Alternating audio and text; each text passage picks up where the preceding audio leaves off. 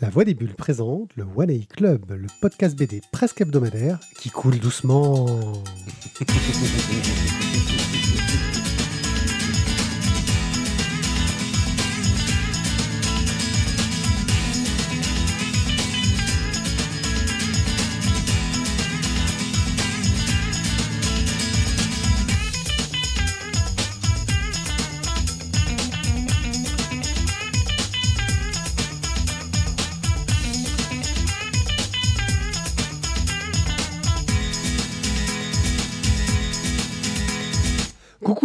et les bots qui nous suivent sur Twitch.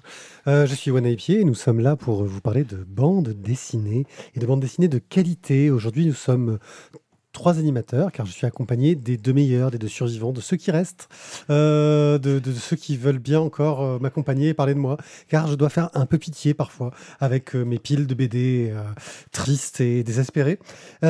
Et ils m'ont amené des, de- quand même des, ouvrages de qualité qui vont nous faire rêver, nous mettre des étoiles dans les yeux. On va commencer par Jérôme, notre archiviste préféré, qui nous amène quelque chose, une belle pile de bouquins avec Enfin, une belle pile. En tout cas, un bouquin, mais qui va nous mettre des étoiles dans les yeux. Des étoiles de- du Petit Prince des Bleuets. Momo, Petit Prince des Bleuets. Euh, oh, J'enchaînerai derrière avec euh, un polar euh, espagnol bien sombre, en la présence de Je suis leur silence. On laissera une petite page de pub tranquille pour vous dire de donner des sous. Je commence déjà à le faire. Pour que je vous parle de la bête numéro 2, cette histoire revisitée du marsupilami. Et je donnerai enfin la parole au plus Ah bah, asiatique d'entre nous, au plus asiatique d'entre nous, Guillaume, qui va nous parler d'un manga, mais que j'ai lu en 95. Donc vas-y. Ça, on l'a dit, je suis le premier à dire qu'il faut pas parler des trucs trop vieux, mais là, je voulais quand même profiter de la réédition de cette petite euh, pépite euh, des années 90, donc Crying Freeman. Voilà. Donc, euh, ouh, c'est que je l'ai lu en 95 ou 96, je crois. C'était la première. Ça doit être à peu près ça. Et le film, vous l'avez vu aussi? Oui. Ouais. Euh, donc moi j'ai lu les bouquins, voilà. C'était bien le film en plus. Il était pas mal le film. Hein Oh, si. Ah, Il était un petit peu limite quand même. Oh, ouais, non, mais pour une adaptation. Ouais, mais quand même, quoi. on, on- on y reviendra. Quand on sera dans le cœur du série sujet. C'est bon quoi. Non, mais Ah c'est- non, euh, c'était un peu plus que de la Mais tu veux pas qu'on série commence par ça? On a commencé à en parler déjà. Non, mais voilà, je veux dire. euh, je veux dire C'est là, on n'a comme pas. ça, la- je m'en débarrasse et je vous lâche. hein. Voilà, C'est- on n'a pas de fille. à- On n'a c'est pas moi aussi, je vais nous. faire mon Il gros caca ait- qui coule Il faudrait qu'on ait un public féminin avec nous pour défendre Marc Dacascos. Je suis désolé. Pour défendre Euh, quoi? Marc Dacascos. Ah mais je veux bien le défendre si tu veux, j'aime bien ce mec, je trouve qu'il a une bonne gueule et tout, mais, Voilà, dans John Wick, il est pas mal aussi. Euh, mais euh, c'est juste que moi j'avais trouvé le film un peu limite. C'est pas grave parce qu'on va pas commencer par parler de ça. Non, et puis on va pas parler du film de toute façon. On va parler de Momo, Petit Prince des Bleuets, qui est de je sais plus qui et scénarisé par je sais plus qui, d'après le roman de je sais plus qui, aux éditions Nathan. Parce que c'est écrit en gros sur la couve que j'arrive à lire de loin. C'est bon T'as as, t'as bien fait ton pitch Ouais, c'est à toi. t'as eu Eh, pas- te plains pas, le tien il te le fait pas. C'est vrai. Euh, pardon, référence à la précédente émission. Écoutez la précédente émission. Elle est très importante. Euh, Momo Petit Prince des Bleuets par Marc Lisano, mais c'est une adaptation, c'est une adaptation du roman de Yael Hassan. Euh, alors, c'est une, une histoire touchante. Euh, en présence de, de- de Momo qui vit dans la cité des Bleuets. Bon, la cité n'est pas géographiquement déterminée, mais euh, vous voyez, on est en banlieue parisienne, en banlieue marseillaise, en banlieue lyonnaise, enfin, vous voyez le truc. En banlieue quoi. En banlieue, voilà. Euh, la banlieue avec des terrains vagues où dessus il y a un vent avec des d'un banc pardon un- avec des planches cassées, euh, avec des trous dans le grillage et puis euh, des, des- des tessons et des bouts de verre un peu partout. Euh, mais Momo, il a un truc, c'est qu'en fait, il n'est pas du tout mauvais élève et arrivent les grandes vacances. Et en fait, sa maîtresse va venir voir ses parents en leur disant ce serait vraiment vachement super bien que Momo prenne un abonnement à la bibliothèque. C'est gratuit. Et euh, voilà la pile de lecture, voilà une, une pile de lecture pour lui. À commencer par. Pourquoi ça s'appelle Le Petit Prince des Bleus, à votre avis? À commencer par Le Petit Prince de Saint-Exupéry. J'ai cru que c'était le prince de Bel Air. Très bonne référence également. Très Je- bonne. je valide. non, mais je valide, je valide, je valide aussi complètement. Euh, et donc, euh, donc, du coup, il va. Le problème, c'est que Momo, c'est tout petit chez lui, puis euh, la famille, c'est pas toujours très calme. Donc, il va s'installer sur ce fameux banc là, avec les planches cassées là, dans le terrain vague là, avec les bouts de verre par terre. Et il va s'installer sur le banc et il va commencer à lire Le Petit Prince de Saint-Exupéry. Et là, il va rencontrer Édouard, Monsieur Édouard, pardon, pas Édouard, Monsieur Édouard, qui est un vieux monsieur qui vient s'asseoir aussi sur le banc et qui lui laisse une petite place euh, donc euh, à ses côtés. Et il, finit, il commence par discuter, à échanger et euh, et finalement, il se rend compte que c'est hyper sympa quand même d'être au soleil, d'être tranquille, personne ne vient vous embêter, à lire ces grands auteurs. Et il prend beaucoup, beaucoup de plaisir à rentrer dans l'imaginaire des livres.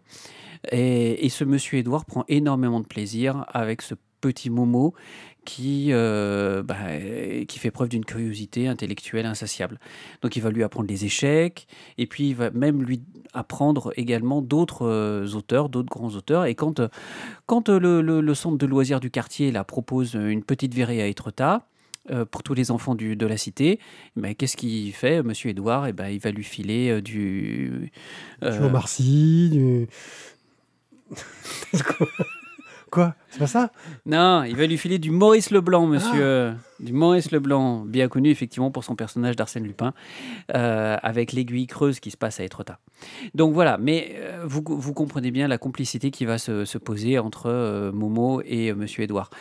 Et puis, bon, monsieur Édouard, il est un peu fatigué, puis à un moment donné, il va plus venir et Momo va s'inquiéter. Bref, on vous laisse le suspense de tout ça. Tout ça pour dire qu'on est vraiment sur une BD ultra feel good. Euh, je dirais presque que c'est une réussite un peu obligée. Finalement, quand on, quand on lit de la BD comme nous, quand on lit des romans comme vous sans doute, euh, Je pense que les gens qui nous écoutent lisent de la BD aussi. lisent de la ouais. BD aussi, euh, on aime ça. On aime le livre, on aime aussi l'objet livre. Euh, et, euh, et on se retrouve tous quelque part dans ce petit Momo avec un, dessin qui est très doux, très tendre, avec une mise en couleur extrêmement euh, léchée. euh, et alors, certes, on n'est pas sur un dessin réaliste du tout, avec ces têtes qui sont euh, beaucoup trop grosses, un peu ces formes de pop-up là, mais bon, un peu caricatural, mais ça, va avec le finalement cet imaginaire de l'enfance aussi, de, ce passage à l'adolescence où on, rêve un peu et où finalement les proportions sont pas très importantes. Donc, euh, donc voilà, un très très très très joli livre. Précisons euh, avant de laisser la parole aux camarades que euh, ce n'est pas la première fois que Marc Lisano adapte un roman de Yael Hassan, puisqu'il a déjà adapté euh, le, un grand-père, euh, ça évidemment j'ai oublié, un grand-père tombé du ciel, merci. Euh, ce n'était pas chez Nathan, c'était chez Jungle. Mais euh, voilà, c'est leur deuxième essai. Le premier essai était aussi très réussi. Pour moi, c'est un coup de cœur.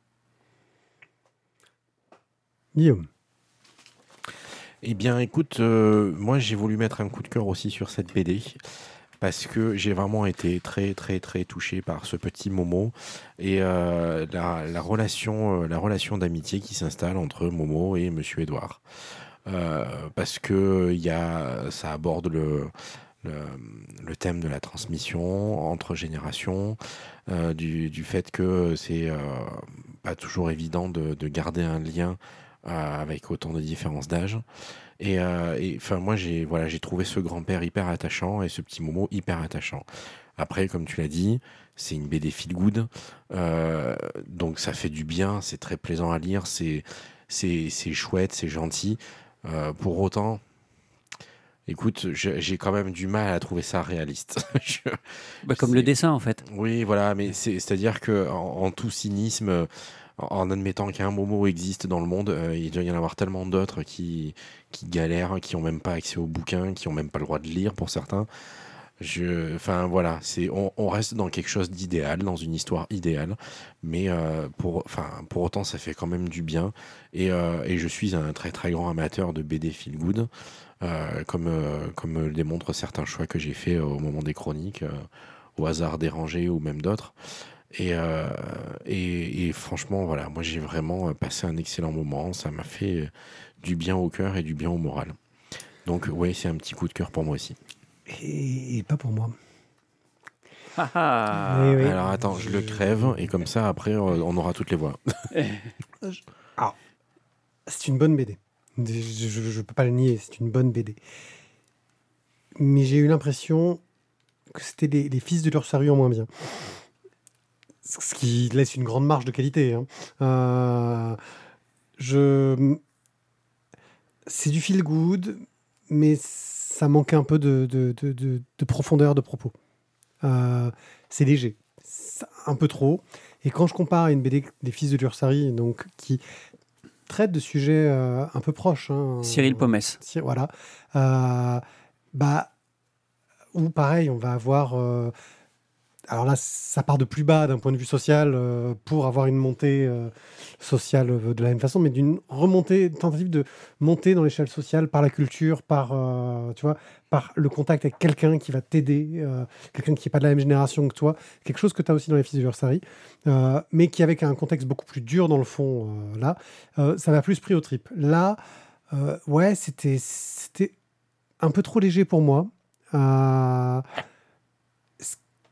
Mais ouais, ça, ça souffre un peu de cette comparaison que, que j'ai fait tout de suite, assez rapidement. Mais Ouais, quelle mais- idée, mais quelle idée. Je, enfin, je pense pas que ce soit comparable en fait.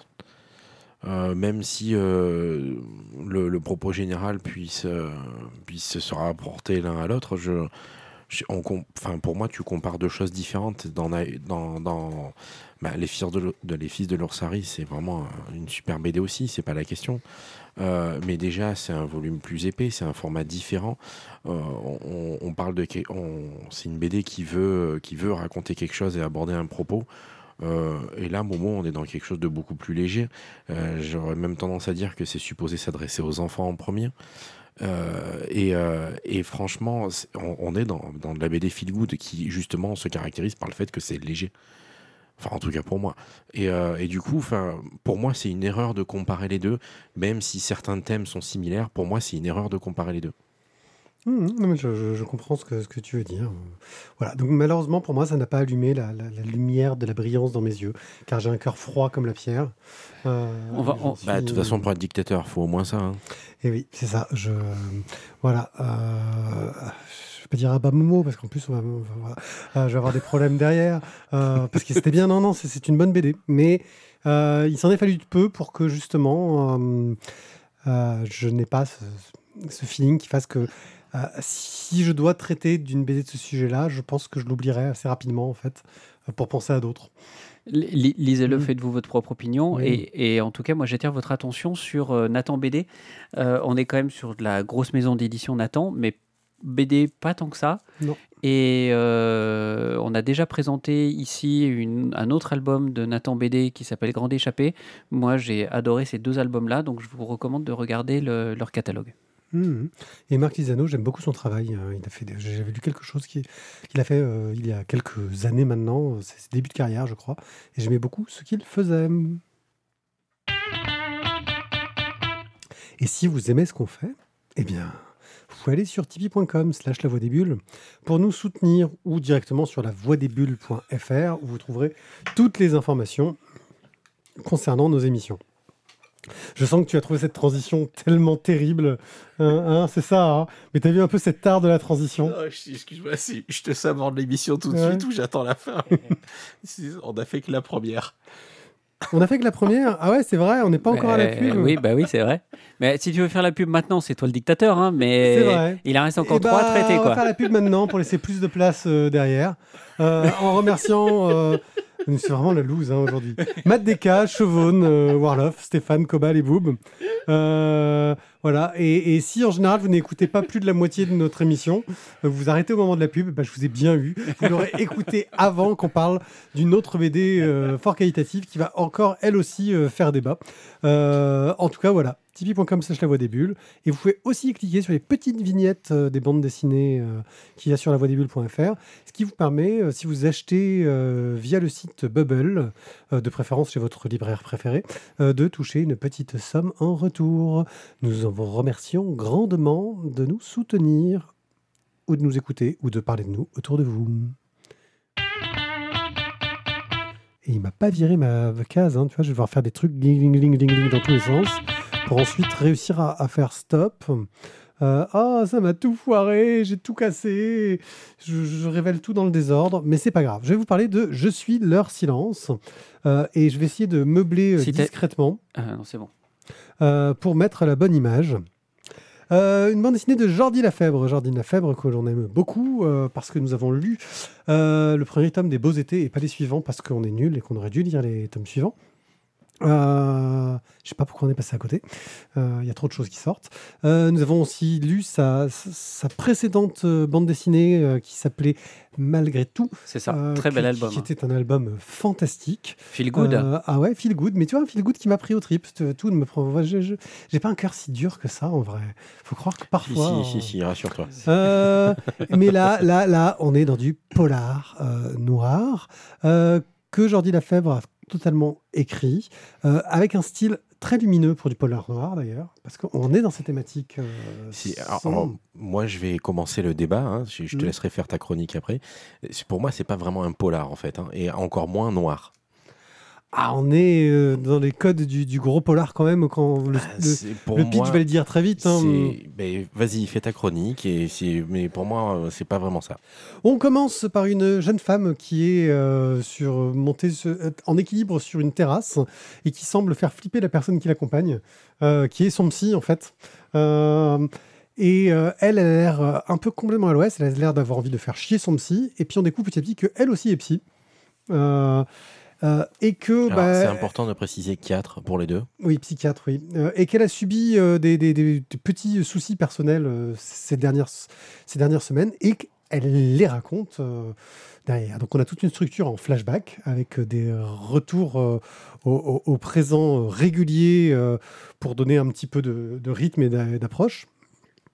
On découvre que une des patientes qu'elle suit depuis très très très longtemps, euh, avec qui euh, c'est un petit peu trop rapproché euh, d'un point de vue éthique, je pense, euh, va avoir euh, un héritage, euh, enfin, qui va se discuter dans une grande famille qui travaille sur, euh, je sais pas si c'est des vignobles, mais enfin, ils produisent un alcool, vin, ouais. ouais, ils produisent un alcool local. Non, mais c'est même pas du vin, c'est un.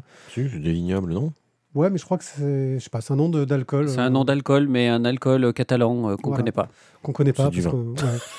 Euh, bref, euh, sauf que bien sûr, euh, la grand-mère doit faire le testament et bah, il y a des morts qui ont lieu en cours de route et on se retrouve dans le classique Cluedo où tous les membres de la famille sont louches et où il faut savoir qui est le coupable et elle est au milieu et en tant que psychiatre, et bah, elle, elle a une forme d'analyse des gens et puis surtout une forme de provoque pour les mettre dans des états de merde, pour les faire chier autant que possible. Parce que je crois que plus que les analyser, elle aime faire chier les gens. Euh, surtout quand ils sont Surtout. autant euh, cons et désagréables. Ouais. Ouais, Et, ma- et macho. et macho, voilà. Euh, et euh, on va suivre cette histoire, et bien sûr, régulièrement, l'histoire va être coupée euh, par le psychiatre et aussi par les membres de la famille décédée de euh, cette jeune femme dont j'ai oublié le prénom parce que bien sûr j'ai bien préparé mon émission. Ah bah, bravo. hein. Ouais, je sais. Euh, qui, qui, qu'elle voit. Oui, parce qu'elle voit des gens morts. Ça, ça arrive. Euh, elle- en fait, elle les entend surtout. oui, si elle les entend, oui. Oui, nous, on les voit. Mais aussi, elle les entend. Euh, qui ont chacune représente un, un problème d'une certaine époque et de la condition féminine dans cette époque en question. Euh, je trouve le style Jordi Lafèvre euh, au niveau du découpage, de la rythmique, euh, du dessin, du trait, de, la façon dont il exagère ses hum, comment ses représentations des corps, dont il va jouer dans des raccourcis de perspective vraiment fantastiques. Je trouve son histoire hyper prenante. J'ai dévoré ça du début à la fin. J'avais un mal fou à le lâcher. Et c'est du polar, mais pas que. C'est là où je pense que c'est ce que tu voulais dire. Et c'est là que ça devient très intéressant parce que ça a une profondeur qui va au-delà du polar. La seule vraie inquiétude, je sais pas si c'est une inquiétude ou pas, c'est que la fin nous laisse croire que c'est peut-être un début d'autres histoires seraient possibles. Je ne sais Mm. pas s'il le fera, mais je ne sais pas si c'est une bonne idée. Je Aussi. suis pas sûr que ce soit une bonne idée. Voilà. perso, mais, euh, Mais euh, pour le simple côté enquête et la façon dont elle a de, de- de- de résoudre euh, l'enquête, entre guillemets, je trouve qu'elle rejoint toutes ces grandes figures du, du- du policier un peu hors norme à la Colombo, Monk. tu vois, il y a ce côté euh, que, que- que j'apprécie beaucoup, moi, dans, dans- dans du polar, où quand tu as un enquêteur qui est un peu à la marge euh, dans son comportement, parfois. À vous. Alors, donc je te disais, pour moi, c'est pas vraiment du polar. Pour moi, euh, l'enquête derrière euh, n'est qu'un prétexte à parler d'elle, en fait.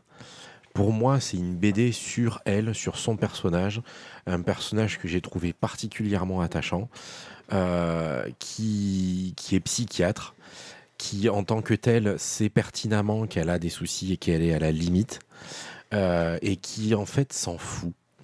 Elle s'en fout complètement et totalement. C'est une provocatrice. Elle a décidé de vivre comme elle l'entendait. Et, euh, alors, oui, elle a tissé des liens peut-être à la limite de l'éthique avec euh, sa patiente. Mais en vrai, c'est pas tellement pour la patiente qu'elle y va à cette invitation. C'est vraiment parce qu'elle a envie de voir cette famille dont sa patiente lui parle depuis si longtemps. Parce que euh, elle trouve que c'est des sujets intéressants. Donc, euh, on est vraiment dans un personnage euh, euh, parfois vraiment très égoïste. Et, pour moi, enfin voilà, la BD, c'est ça. hein. L'histoire de cette BD, c'est ça. C'est ce personnage. Déjà, pourquoi elle est avec ce psychiatre Pourquoi elle est en séance Et en fait, cette séance va effectivement l'aider à avancer un petit peu parce que le fait de parler à des personnes mortes, elle le sait. C'est pas forcément hyper sain. Et, euh, et en même temps, ben, elle l'a accepté et elle vit avec et elle le gère parce que ben, elle a tout un tas de connaissances et d'armes pour le faire. Et enfin voilà, moi je, euh, l'enquête en elle-même est rigolote et, euh, et, et marrante, mais pour moi c'est vraiment juste un prétexte pour raconter ben, en fait un personnage atypique, hyper intéressant. Et, et voilà, qui, qui est très borderline en termes de santé mentale et, euh, euh, qui a un côté, enfin, enfin, je sais pas, je, trouve qu'elle a un côté un peu, euh, un peu hyper, un peu hyperactive, à la limite des troubles de l'attention parce qu'elle papillonne, elle passe d'un truc à l'autre comme ça là en deux deux, et en même temps elle suit tout. Et, enfin voilà. Je t'ai dit, moi l'enquête elle m'a fait rigoler, mais mais ce qui, moi ce qui m'a vraiment marqué dans cette BD, c'est elle, c'est ce personnage, euh, toute la construction autour d'elle, tout toute la toute l'analyse que l'autre fait, euh, les gens qu'elle rencontre et qui qui n'arrivent pas à l'oublier en fait, euh, parce qu'elle rend tout le monde dingue. Et enfin voilà, je pour moi c'est surtout ça. Après. Alors moi, je pense que ce qui fait que ça marche, c'est l'imbrication entre les deux, en fait. Euh, Oui. Je parle d'un point de vue narratif. hein. C'est-à-dire que l'intérêt principal reste elle, mais ce qui fait que ça fonctionne, c'est l'imbrication entre cette enquête qui permet aussi de révéler son caractère, de Oui. la sortir de son cadre aussi euh, habituel, hein, parce que c'est le cas, euh, de, de nous montrer aussi une frange de la population fort désagréable. Oui, mais en vrai, ça, ça aurait pu, il aurait pu la sortir de son cadre pour nous la faire découvrir dans, dans plein d'autres dans plein d'autres sujets qu'une enquête policière. C'est en ça, que- aurait- ça aurait- ça aurait eu moins euh, d'intérêt. C'est ça que je veux dire. Ça- Pas d'intérêt, d'attraction dans la lecture, dans la, la construction. Peut-être ou peut-être pas, mais c'est en ça que je dis que euh, le- pour moi, le polar, c'est pas la définition première de ce bouquin. C'est pourtant écrit dessus. hein. Ouais, Euh, mais pour moi, c'est pas ça vraiment. Et Hmm. puis, euh, franchement, c'est pas un polar noir, quoi. Enfin, si, c'est, pour moi, c'est, c'est noir dans la. Oui, oui, c'est centre. Disons que je trouve la thématique noire, mais la, la représentation lumineuse. Tu vois c'est... Ouais, ça, ça aurait pu, ça commence comme tel, ça aurait pu, mais c'est pas ça. Jérôme. Juste un truc avant que. Coup de cœur ou pas coup de cœur pour toi, Ah, nous, oui. oui, aussi. Ok. Bon, bah pas pour moi. Oui, on savait. Voilà. Bah oui, mais pas, pas les auditeurs. Ouais, je sais. Alors déjà, deux infos quand même. C'est euh, Eva, l'héroïne. Et c'est le cava, le vin euh, dont on parlait tout à l'heure. C'est un vin, le cava? Cava, qui signifie cave en catalan et en espagnol. C'est un vin mousseux produit essentiellement en Catalogne, mais aussi dans d'autres provinces espagnoles. Ouais, c'est du champagne étranger, quoi. Pas du champagne, du mousseux. Ouais, c'est ça, quoi. C'est du vin, quoi. J'avais raison. Du vin avec des bulles. Le champagne, c'est pas du mousseux de champagne? Ok. Euh, on va passer à autre chose. Écoute, je, te prés- je vais te présenter des producteurs de champagne. c'est- ça, moi aussi. Ouais. discuter. Ouais, c'est ça, pareil. Je vais m'asseoir à côté avec le popcorn, je vais compter les points. Euh, non, ceci dit, moi je partage l'analyse de Guillaume. Euh, pour moi, c'est pas un polar non plus, Euh, mais c'est une, une, une, une, une enquête policière qui est un prétexte, ou plutôt pas une enquête policière, une, une agitation euh, à la fois mentale et physique.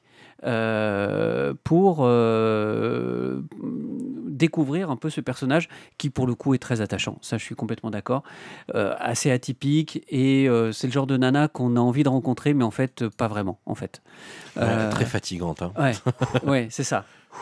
C'est bien ça. la rencontrer, mais pas tout seul et Ouais, de mais loin. elle couche avec tous les mecs qu'elle rencontre, alors bon, quelque part, tu te dis que bon, pourquoi pas quand même. Mais alors, le malgré tout, enfin, pas, pas Ta mal. femme nous écoute. Alors, juste, juste quand Je même, pense pré- pas, mais on peut lui envoyer un message. précisons, pré- hein. allez-y, allez-y. Pré- hein. Précisons quand même que Dargo, euh, là, réalise une, un très, une très belle réussite éditoriale avec euh, un. euh, zut, une, euh, Un vernis sélectif. un vernis sélectif inversé. Euh, voilà, d'habitude, c'est le, le, le, le- le titre ou quelques éléments qui sont en vernis sélectif. Là, l'ensemble de, de la couve est en vernis sélectif, sauf le titre, euh, qui est mat. Et voilà. Et que après, ça se fait de plus en plus, mais le titre est, est diégétique. C'est À ça- tes c'est- À tes souhaits. Voilà, pareil. Le, le titre fait partie de l'image. Le titre n'est pas quelque chose qui a été rajouté. C'est un morceau du dessin. Ah oui, oui, oui, oui, oui, puisqu'il- il, est, puis- il est intégré au dessin. puisqu'il elle l'écrit avec euh, son rouge à lèvres. Mhm. Oui, non, ça c'est, Ah, Voilà. Il voulait étaler sa science, quoi. c'est non, oui, mais en même, des études, en monsieur. même temps, en même temps là-dessus, moi je lui jette pas la pierre. Je, voilà. Non, non, Donc mais diégétique, c'est qu'il Allez-y, fait partie du éclate- récit. Éclatez-vous Ouais. avec votre confiture, c'est bon. Et mais écoute, hein, tu sais ce qu'on dit, hein. Le- moins on en a, plus on l'étale. C'est ça. Euh, donc du coup, euh, du coup, ça c'est une vraie réussite. Après pour l'intérieur, euh, bah, moi je me suis laissé prendre aussi par l'histoire. Il n'y a pas de raison. C'est une, une histoire très sympa. euh, voilà. Elle, court après une enquête policière qu'elle a envie de mener parce qu'elle pense qu'elle peut euh, tout résoudre et elle a extrêmement confiance en elle. En pratique, elle résout pas grand-chose euh, parce que quand elle apporte des éléments à la police, bah, la police les a déjà en disant mais arrêtez maintenant, euh, c'est bon, il n'y a rien de neuf. Euh, Il y a- il y a La quel- police est très intéressante aussi. Ouais, la police est très intéressante. Euh, donc moi, je la compare pas du tout à Colombo parce que Colombo, pour le coup, lui, il résout vraiment les affaires. Euh, moi, je suis pas convaincu qu'elle résolve les affaires. Ceci étant, c'est voilà, moi, le, le- ce qui m'a moins emballé, c'est que c'est un album extrêmement lumineux et ça, je suis complètement d'accord avec vous, avec un personnage hyper attachant. Mais voilà quoi. Euh, pareil, enfin un peu, un peu comme toi avec Momo finalement. Il y, a- y a un truc qui m'a pas, qui m'a pas transporté. Voilà. Ouais, mais, mais, été- mais sinon, j'ai vraiment passé un bon moment. hein. Ah ouais, mais Voilà. Ouais, vous êtes vraiment que des rageux. Tu l'as peut-être pas lu au, pas lu bon moment. Mais c'est possible. C'est- ah, ça mais- tient pas grand-chose Ah, mais pour je moi, suis le complètement hein, d'accord avec toi. Absolument. Le Tout à nombre, fait. le nombre de fois où j'ai lu un truc en me disant ouais pas un coup de cœur et puis deux jours après je fais non mais en fait si Euh, C'est trop tard. C'était Voilà. enregistré. ouais c'est ça non mais euh, donc euh, voilà Jordi Lafèvre euh, revient Ça serait quand même intéressant de savoir s'il va en écrire un autre. ouais ouais parce que il y a quelque chose Bah, Il n'y a pas de raison qu'il s'arrête. hein. Ah, si ça a l'air d'être un succès euh, c'est un succès critique en tout cas je sais pas si c'est un succès euh, éditorial Euh, J'en sais rien. Après, euh, hmm. c'est difficile, c'est difficile à dire euh, de notre point de vue, puisque nous, on l'a beaucoup aimé, on l'a mis en coup de cœur à la librairie, donc forcément. oui, vous on le vend. plus facilement Et mais après, est-ce que l'éditeur en vend suffisamment? J'en sais rien. Maintenant, il avait déjà écrit, comme tu disais, malgré tout, il en avait fait d'autres avant, donc il n'y a pas de raison qu'il s'arrête, quoi.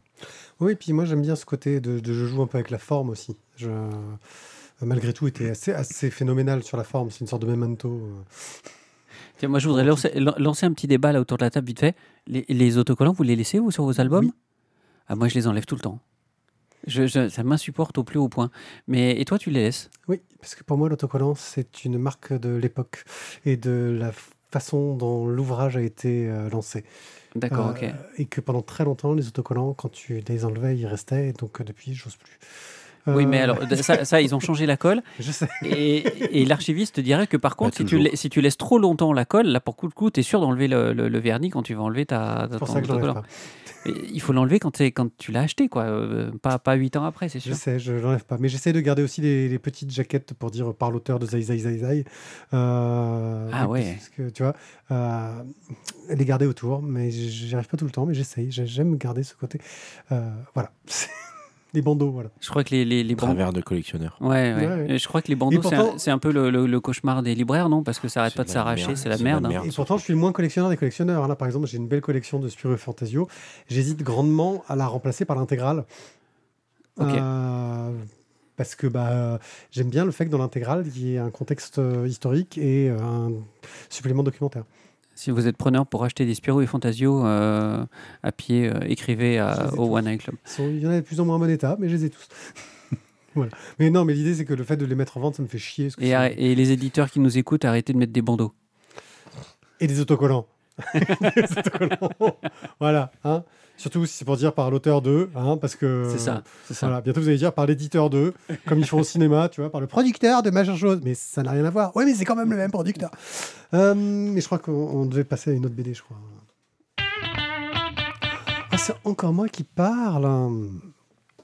La Bête. Nous allons parler du tome 2 de La Bête.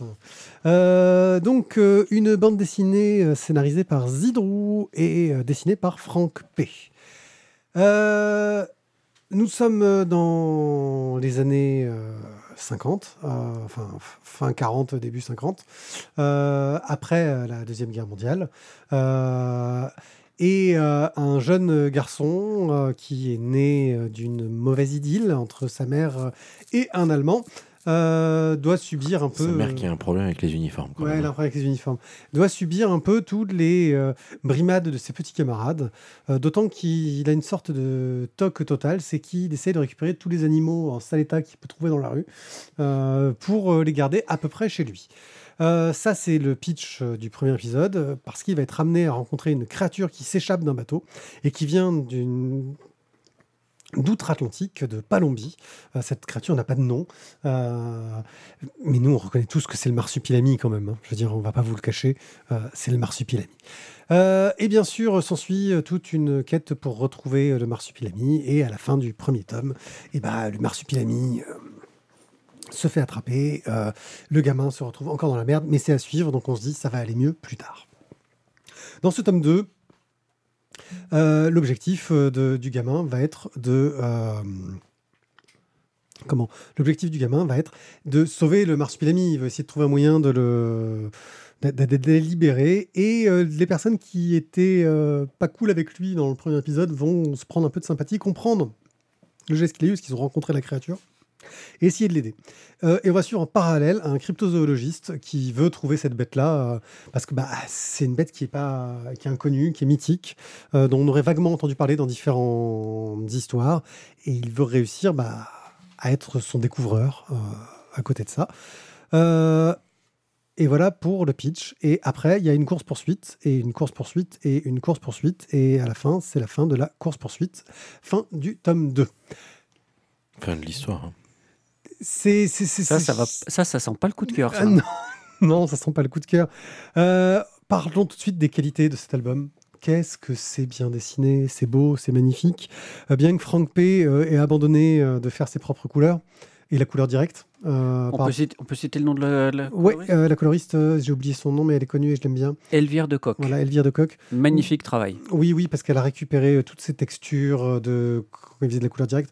Euh, faire la différence entre la couleur directe et le et le tra- entre le tome 1 et le tome 2 est, est pas évident euh, d'un point de vue euh, technique. Euh, donc il y a un excellent travail de, de colorisation. Euh, mais le, ouais, le dessin est beau, euh, ce marsupilami qui est bestial, qui est une créature, il en jette. Euh, L'action est prenante, c'est super bien réalisé. Euh, mais, il y a une sorte de, volonté aussi de, faire un gros clin d'œil euh, à, la Belgique, à son accent, à ses expressions, à, toute, une, époque, et je pense qu'il qui est pas mal faite. Hum, Mais c'était une sorte de poursuite. J'ai du mal à, à saisir où il veut en venir avec le personnage de la mère aussi, qui aime les uniformes, et qui, qui m'a amené une sorte de déception euh, sur euh, la façon dont évolue ces- ces- cette affaire. Euh, Je suis assez d'accord. ouais. Ouais, je ne sais pas pourquoi. Je, euh, il y a sans doute un but. euh, Il y, a, il y a- il y a un tome 3 de prévu. hein, donc, euh, Ah bon? ouais, il me semble qu'il y a un tome 3 de prévu. Donc, euh, bah Pourtant, il y a marqué fin, et puis euh, je pense que c'est conclu, quoi. Ah ouais? Il me semblait qu'il y avait un tome 3. Euh, enfin voilà, moi je. Ah, je- c'est bien foutu, mais ça m'a pas pris au trip. Quoi. Je. euh, J'ai pas accroché, euh, malgré toutes les qualités que je peux y trouver, parce que globalement, pour moi, c'est je ne sais combien de pages, c'est un gros pavé, un format carré. C'est le Euh, gendarme de Ziképus. Oui, oui, il y a des clins d'œil dans tous les sens, hein, à la Belgique, etc. Les Euh. Ouais, Zigépus. De RG. Voilà. Et pareil, euh, je sais pas quelle est cette propension euh, aux gens qui font des trucs de l'univers de Spirou à faire des clins d'œil à Hergé. Euh, je sais pas pourquoi. C'est, euh, mais faites des clins d'œil à Spirou et pas à Hergé, quoi. Ouais, mais c'est Euh. c'est la Belgique. Oui, voilà, je sais pas. C'est, ils ont un problème. euh, sachant que pour moi, ils sont tellement pas comparables, euh, les auteurs, euh, les Spirou et les Tintin. Enfin voilà. Donc, euh, je pense que ça peut plaire, euh, ne serait-ce que graphiquement. Ça intrigue de savoir comment va avancer cette euh, romance qu'on voit naître entre le professeur du gamin euh, et sa mère, euh, mais qui part différemment, pas forcément pour des bonnes raisons. Je, je sais pas. Je, suis un peu largué sur, sur plein de points dans cet album. Alors, il me semblait qu'il y avait un autre tome de prévu. J'espère, parce que ça va résoudre les trucs. Je vais le prendre quand même parce que c'est beau. Et que, si, que j'aime Zidrou en plus. Donc, voyez, il y a aussi une déception de la part de ce récit de Zidrou. Il arrive à te faire de tellement superbes histoires en 46 planches euh, que là, il t'en utilise euh, le, le triple et qu'il fait, il fait moins bien. quoi. Euh, Bah, c'est Grosse peut-être ça, hein, peut-être que, le pro- Ouais. peut-être que le format lui convient pas. hein. une grosse déception. Et vous? Alors, le triple, tu es gentil. hein, On est à plus de 200, plus de 200 pages. Ouais, ouais, c'est ça. Quadruple. Donc. Euh, pas lu. Hmm. Ah, pas lui, ok. Ouais. Et, et ben écoute, euh, alors c'est pas fondamentalement un coup de cœur non plus. Par contre, euh, j'ai vraiment passé un bon moment. J'ai aimé lire cette BD. Euh, J'entends euh, la déception et, et- enfin c'est pas la déception, c'est plus la, euh, la les, les- ton questionnement au- autour des personnages secondaires. En même temps, comme ils sont que secondaires, j'avoue que moi je m'y suis pas si attardé que Oui, ça. mais il n'y a rien à raconter sur les principaux, tu vois. Bah ouais, mais en fait, pas grand chose à raconter sur les principaux, parce qu'en fait, le principal, c'est le marsupilami, et que c'est une bête qui ne parle pas. Et qui est poursuivi tout du long.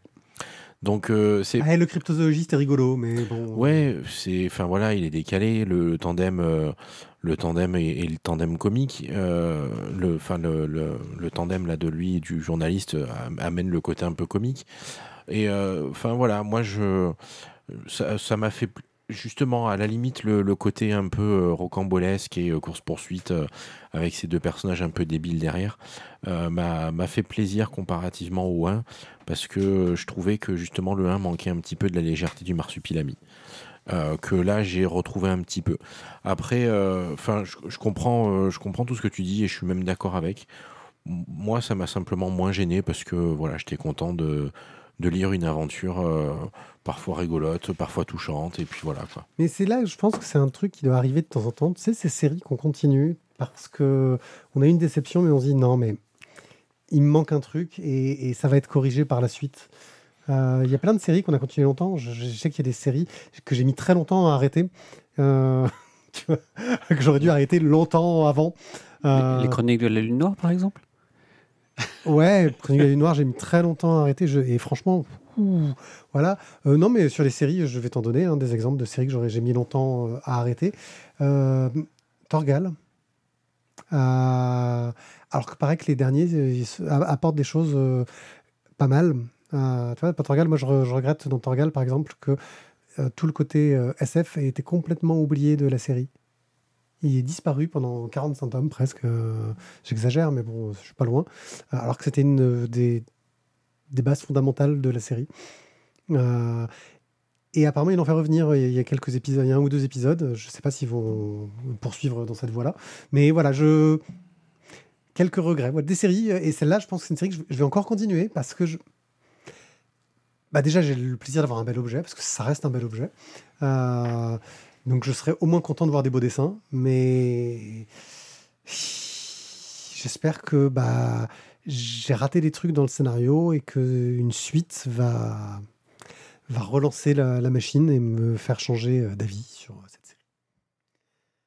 Next one. Nous étions en 96, le magazine Kamea. Euh, Kamehameha. des éditions Glénat était sorti. Ah ouais, je je suis pas le n'as pas magazine. connu ça? C'était un magazine, c'était en kiosque. Il prépubliait des, des, des, des- des- des bandes dessinées japonaises de personnes euh, inconnues. Par exemple, il y a eu un petit euh, Naoki Urasawa dans la BD Pineapple Army euh, qui a commencé là-dedans, tu vois. Un petit auteur. Euh, Petit. En 96, ouais, totalement. Euh, plein d'autres. euh, des, des- des choix euh, esthétiques étonnants. Pour de la littérature jeunesse, des choses même surprenantes, notamment Crying Freeman. Voilà. Alors, c'est pas du tout jeunesse. et bah, dans Kamea, à l'époque, en 96, ça passait dans un truc où on passait de la BD, donc c'était jeunesse. Donc, ce n'était pas, ce n'est pas jeunesse. Ah, pas Ouais. du tout. Euh, donc j'ai profité de cette nouvelle édition de Crying Freeman pour euh, le remettre au devant de la scène euh, parce que voilà c'est un manga que j'ai découvert donc dans les années euh, 90 à l'époque ça avait été publié en deux tomes euh, avec une des couvertures en dominante de rouge et sans jaquette comme le faisait Glénat à l'époque et euh, publié dans, le sens de lecture, ouais. français. Et, euh, et donc c'est un personnage qui, qui m'a énormément plu parce que euh, ben déjà j'avais pas l'habitude de voir ça dans le manga. Euh, j'avais tout simplement pas l'habitude de voir trop ce genre de personnage. Voir trop de mangas dans les années 90, euh, Voilà. il avait pas des masses. Mais euh, mais enfin voilà, donc euh, c'est quelque chose qui m'avait vraiment marqué et euh, j'avais eu une déception parce que ben euh, ils avaient arrêté la publication sur une fin, mais on sentait bien qu'il y avait potentiellement d'autres choses et, euh, et je m'étais pas trompé puisque j'avais vu des animés où clairement il se passait des choses après. Euh, Il y a eu une adaptation en film dont on ne parlera pas, puisqu'a priori on, on l'a déjà fait en début d'émission. Eh ben, c'était Et- très honorable pour une adaptation de. Non, c'était- de- c'est- c'est- tu vois, il va en reparler en fait. Mais hein. bien sûr, Parce qu'il il lâchera Mais pas le truc. hein. attention, attention, pas j'ai pas dit que c'était pas bon. J'ai même, euh, j'avais même pris plaisir à le regarder. Euh, c'est juste que pour moi, il, il manquait des petites choses et euh, voilà, c'était une adaptation un peu courte, comme on le faisait souvent à l'époque, où euh, on occultait énormément d'éléments parce que ben on se bornait à faire un film d'une heure et demie, deux heures. Et on pouvait Là pas prévoir des trilogies à l'époque encore. Voilà, et euh, alors qu'il aurait fallu euh, soit, soit une, une trilogie, soit un film d'au moins trois heures, quoi. Enfin bon, bref. C'était le regret que j'avais eu par rapport à ça.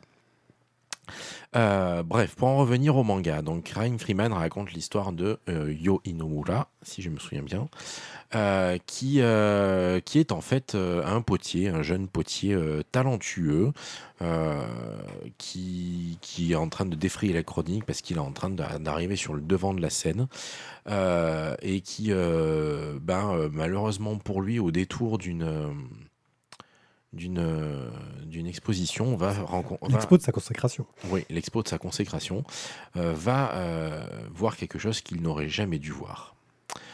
Et, euh, et donc, il va se retrouver euh, eh ben, embringué dans. Ben, c'est pas les Yakuza en fait, c'est C'est les, les 108 triades. dragons. C'est les 108 dragons, donc c'est les triades. Et, euh, et donc, euh, voilà, le, quand l'histoire commence vraiment, en fait, on, on voit simplement euh, eh ben, euh, une jeune femme, euh, Inoue. Si, Oui. putain, ouais, Emu, ouais. Ému O'Hara. Emu Ohara, autant pour moi, qui, euh, qui va assister à l'assassinat euh, euh, rapide, surprenant et très efficace d'un ponte de la mafia par le Crying Freeman. Pourquoi il s'appelle comme ça? Parce qu'il a cette particularité, après avoir rempli sa mission, de pleurer. Et, et bref, voilà, elle va être surprise par, ce, par cet homme. Elle va ben, limite en tomber. En tom- ben, elle va en pas, tomber pas limite amoureuse. du tout en fait. Ouais, en fait, elle va en tomber amoureuse et, euh, et elle va s'offrir à lui euh, le soir où, elle vient, où il vient Surtout, la supprimer surtout parce qu'elle est témoin. Bah, elle est témoin, elle sait qu'il elle sait que- qu'elle va mourir. Et comme il est dit, elle vient d'une grande famille, ce qui fait qu'elle n'a jamais pu rencontrer d'homme, Mm. euh, parce qu'elle était protégée dans tous les sens. Oui, elle parce qu'elle vient d'une famille de je, Yakuza. voilà, je- je vais mourir, euh, je vais m'offrir à lui. euh, et la dernière chose que je lui ai demandé, c'est ça. Alors, elle sait qu'elle va mourir puisque euh, il lui donne son nom. Voilà, bref. beau, c'est classe, c'est on est, euh, Hmm. on, on est voilà dans quelque chose de très romantique, euh, une vision euh, euh, très très romanesque et très poétique du, du milieu des yakuza et des triades. Et, euh, et bref, on va apprendre. Je ne vais pas raconter tout le bouquin, je voudrais pas vous spoiler, mais euh, ce premier volume euh, va nous apprendre tout un tas de choses sur euh, ben, les origines de Yoeno, euh, de, de Yo, euh, de comment comment il est devenu le Crying Freeman, pourquoi, euh, qu'est-ce qui va se passer entre elle et lui, Euh, bref, on, va, on, va tout on va tout apprendre petit à petit. Et donc, comme je disais en arrivant tout à l'heure, le tome 2 est sorti. Je l'ai feuilleté très très vite à la fin pour voir ce que j'espérais, à savoir que oui, ils vont plus loin que la publication qu'on a déjà eue. Oui, parce que déjà, dans, dans ce tome-là, tu as l'arc complet. Oui, de, de- de- le premier arc en complet, ce qui n'était pas le cas dans le premier tome de l'édition précédente. c'est ça. Et, euh, et donc euh, voilà, en- du coup, on devrait pouvoir profiter de la série euh, pe- peut-être jusqu'au bout, et donc, et donc en apprendre toute l'histoire de Crying Freeman et de Yo Inomura. Moi, j'ai été surpris en le lisant parce que j'avais pas souvenir qu'il y ait autant de cul dedans. Peut- Alors, j'ai pas ressorti mes vieux Crying Freeman. Peut-être qu'il y avait eu De effectivement la quelques censure, je sais omissions. pas, faudrait que je vérifie. J'ai mes caméras qui traînent à côté, mais euh, il y, a- y quand même. euh, alors, c'est toujours montré euh, avec une certaine élégance, même s'il y a des choses suggérées qui sont peu, fort peu élégantes, on va dire, euh, Hmm. assez crues. Euh, Il y a beaucoup de, de violence, de dureté. En fait, on parle de romantisme, mais c'est ça qui est. un- Il y a cette sorte de, de dichotomie entre le- ce, ce romantisme euh, et cette, cette dureté. Euh, Oui, qui, qui, qui y a sur les personnages, euh, que je trouve belle en fait, et qui est prenante. Euh, J'ai bien aimé aussi le côté histoire des, des différentes mafias, parce que déjà le personnage principal fait partie de la mafia chinoise, et il y a un conflit de territoire avec la mafia japonaise. Sachant que le Euh, Crying Freeman est japonais. oui, sachant qu'il est d'origine japonaise. Et euh, avec la police qui se retrouve à devoir, euh, pour des raisons qui, qui sont expliquées, à travailler avec les Yakuza pour lutter contre l'arrivée des Chinois. Et un policier qui se retrouve au milieu de cette affaire, qui, qui est un personnage aussi très intéressant. mhm. Euh, C'était pas Jean Reno dans le film? Non. Euh, je me souviens pas. Joker. Voilà. euh, enfin bon. Et c'est vrai que moi, j'ai trouvé que euh, euh, j'en ai gardé un bon souvenir, mais sans doute un souvenir un peu fantasmé à mon idée. Et de ce que j'en ai lu, bah, c'était tout aussi bien que ce dont je me souvenais. Euh, et j'ai vraiment trouvé ça beau. Euh, et surtout que là, rien que dans le premier tome, on a une histoire complète. Euh, Oui. On pourrait presque s'arrêter là, en fait. Euh, On pourrait presque, mais on va continuer. oui. Euh, après, il y, a, y a quand même un truc, un tout petit truc, c'est que euh, c'est pas c'est pas un manga récent et ça se voit. Mm. Ça a quand même pris un petit coup de vieux, même si moi ça m'a pas dérangé. Euh, J'entends que pour une population plus jeune, ce sera peut-être plus difficile de leur mettre dans les mains. euh, parce que la façon dont c'est raconté, le dessin, la narration, tout ça, ça, ça a pris un tout petit coup de vieux. Et, euh, et voilà, typiquement, euh, je, je pense à mon boulot de libraire là. Euh, si je veux recruter un public plus jeune, genre la vingtaine, il va falloir que je, leur, que je les fasse kiffer d'abord sur l'histoire. Euh, le, le dessin de Ryochi Ikigami a un côté hyper réaliste, ce qui a aussi été euh, peu commun dans les mangas des années 90. hein, Mhm. Ce côté très réaliste des, des- des- qu'on retrouve maintenant plus souvent. Euh, mais c'était un, un genre de manga auquel on s'attendait pas. Euh, ça avait marqué. Et moi, je trouve que ça n'a pas trop mal vieilli au niveau du trait. Euh, Je dis pas que ça a mal ouais. vieilli, je dis juste que ça a un peu vieilli. Oui, oui, je. Alors moi je partage complètement l'avis de Guillaume. Euh, c'est d'ailleurs le seul reproche et la seule critique, mais constructive, que je ferai à cet album parce qu'il a son âge. Euh, malgré tout, Euh, on a quelques pages avec euh, quelques touches de, colo- de colorisation. Ça c'est vrai que c'est alors c'est du c'est de la monochromie. Hein, mais ça, c'est typique du- de la prépublication japonaise, en fait. Ouais. Mm. Et euh, voilà, pour moi, c'est un petit peu la, la- la version juste avant Sunken Rock, finalement. Euh, alors, la comparaison vaut ce qu'elle vaut, mais je l'assume complètement. Euh, pour le coup, peut-être euh, avoir euh, ben, un public qui aime, euh, qui apprécie Sunken Rock, et à ce moment-là, le faire venir à Crying Freeman. Si on commence pas directement par là. Mais C'est euh, un peu casse-gueule. hein. non, je- pas tant que ça, pas tant que ça, parce qu'on a quand même des, des, des, des- des correspondances et des corrélations qui qui me semblent pas si euh, idiotes que ça. Enfin bref, après c'est un avis qui n'engage que moi. Euh, alors certes, ça se finit sur un arc euh, complet, mais on est quand même sur un cliffhanger à la fin, donc on a quand même envie de, de- de- de connaître la suite. Euh, moi, j'ai vraiment pris beaucoup de plaisir et euh, comme j'avais pris beaucoup de plaisir à Sun, à Rock aussi, euh, avec, oui, bah, quelques scènes de cul, bon, voilà, mais à la japonaise, c'est-à-dire qu'on ne montre pas les organes. Oui, mais on les voit. Ah Bah, enfin, tu les vois, ils sont pas dessinés, hein, donc Ils sont représentés. Ils sont en, en nombre euh, pas chinoise, ils sont en nombre japonaise. Donc, euh, Hmm. euh, mais voilà, c'est quand même un. Enfin, je sais pas si vous en avez pas parlé, mais vous aviez parlé de coup de cœur. Oh, oui. Euh, moi, je vous suivrai là-dessus. Oui, oui, coup de cœur, parce que bah, ça fait partie de ces œuvres dont je me souvenais et qui, euh, donc, qui à la lecture, euh, m'ont fait me rendre compte que bah, c'était, c'est toujours aussi bien que, ce qui est, que mon souvenir, Mhm. et ce n'était pas qu'un fantasme d'adolescent. euh, Non, c'est ça. voilà.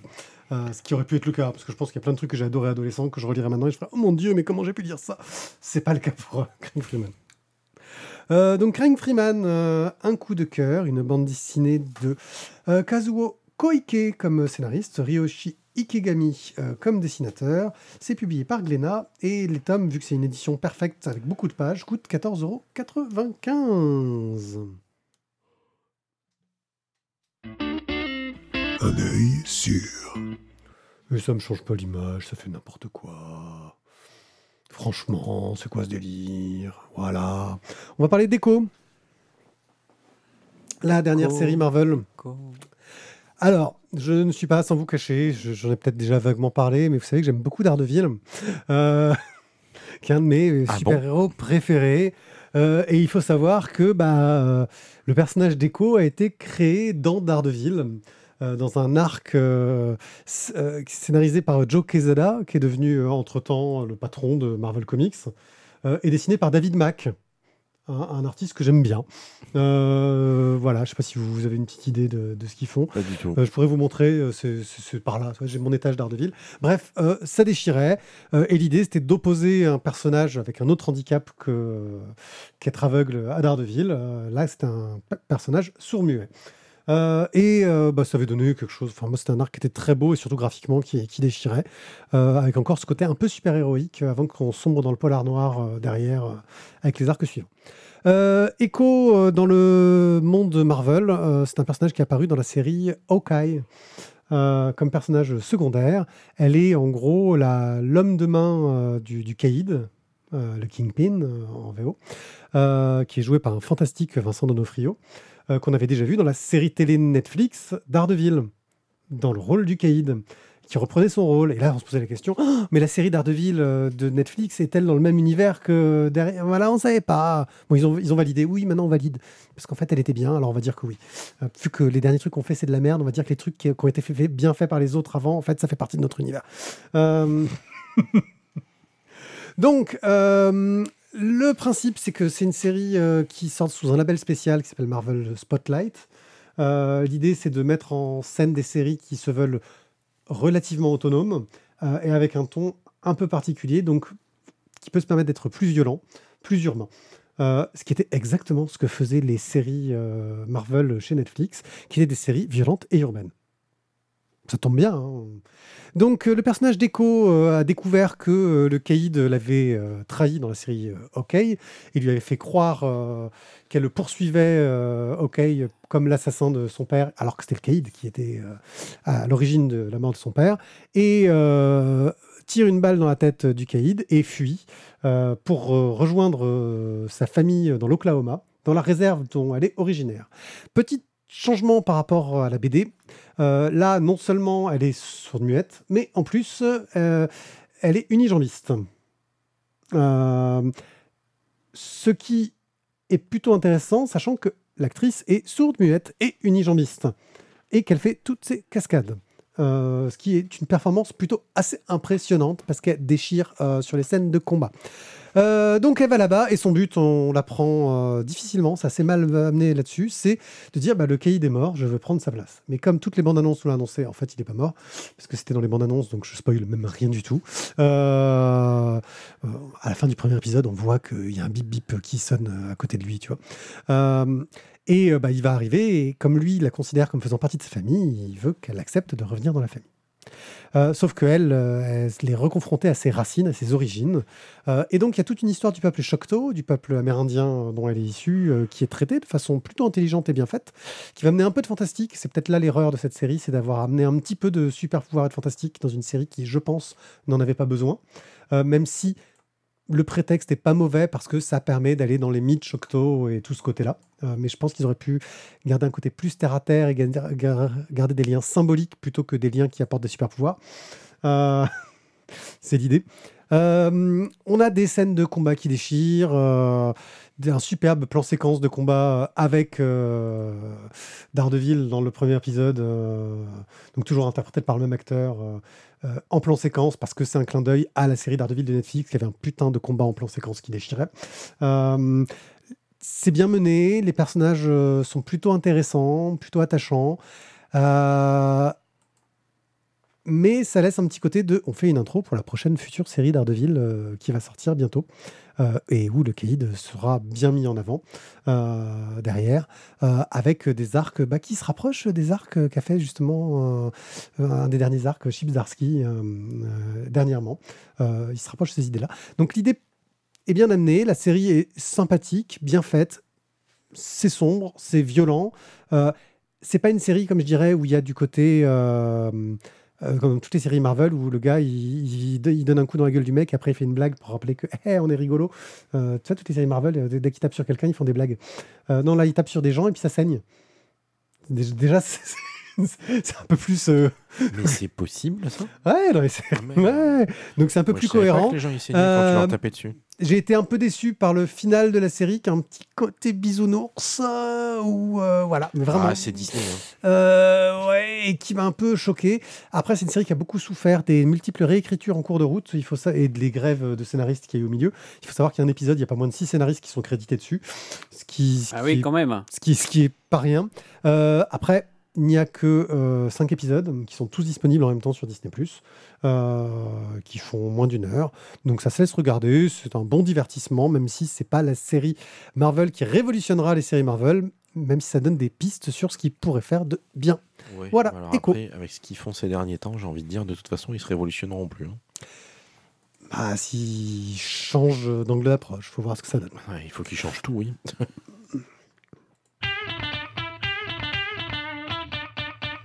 C'est la fin de cette émission. Pour ceux qui nous écoutent en live, c'est la dernière émission de la soirée. Nous n'en ferons que deux ce soir. Euh, voilà, parce que euh, nous allons. euh, Parce qu'il est déjà 11h30 quand même. Ouais, c'est ça. Euh, et qu'on a traîné, comme d'hab. On se retrouve très bientôt pour une nouvelle émission, sans doute un Canaille BD ou un One A Club ou une semaine de creux, c'est possible encore. Euh, on a des petits problèmes de planning euh, ces derniers temps. Euh, je vous remercie de nous avoir écoutés. Nous avons passé un très bon moment avec vous. Vous êtes les meilleurs bots de la Terre. On n'en connaît pas des meilleurs car vous nous écoutez. Et c'est sympa d'être écouté par des bons bots. Vous aimez les bons bots? Je préfère les bonbons. Ouais, moi, moi aussi, c'est vrai. Je l'admets. Euh, mais on sait que ceux qui nous écoutent en podcast, eux, ne sont pas des bots. Euh, S'il y en a peut-être aussi, mais voilà, ils peuvent nous laisser des commentaires sur la voix des bulles.fr. Vous pouvez nous suivre sur tous les réseaux sociaux, euh, sur euh, Wadaïpier, euh, mon pseudo, ou la voix des bulles. Euh, vous pouvez trouver euh, Jérôme sur ActuaBD de temps en temps et euh, Guillaume euh, derrière le comptoir ou derrière les cartons à la BDerie à Aix-en-Provence. Euh, la meilleure librairie du monde, vu que c'est celle où je me ruine régulièrement. On en a déjà discuté, pas assez. C'est vrai, c'est vrai. Je- J'en suis conscient. Mais je vois les piles de trucs pas lus et ça craint. Ciao, ciao, à bientôt Ciao Ciao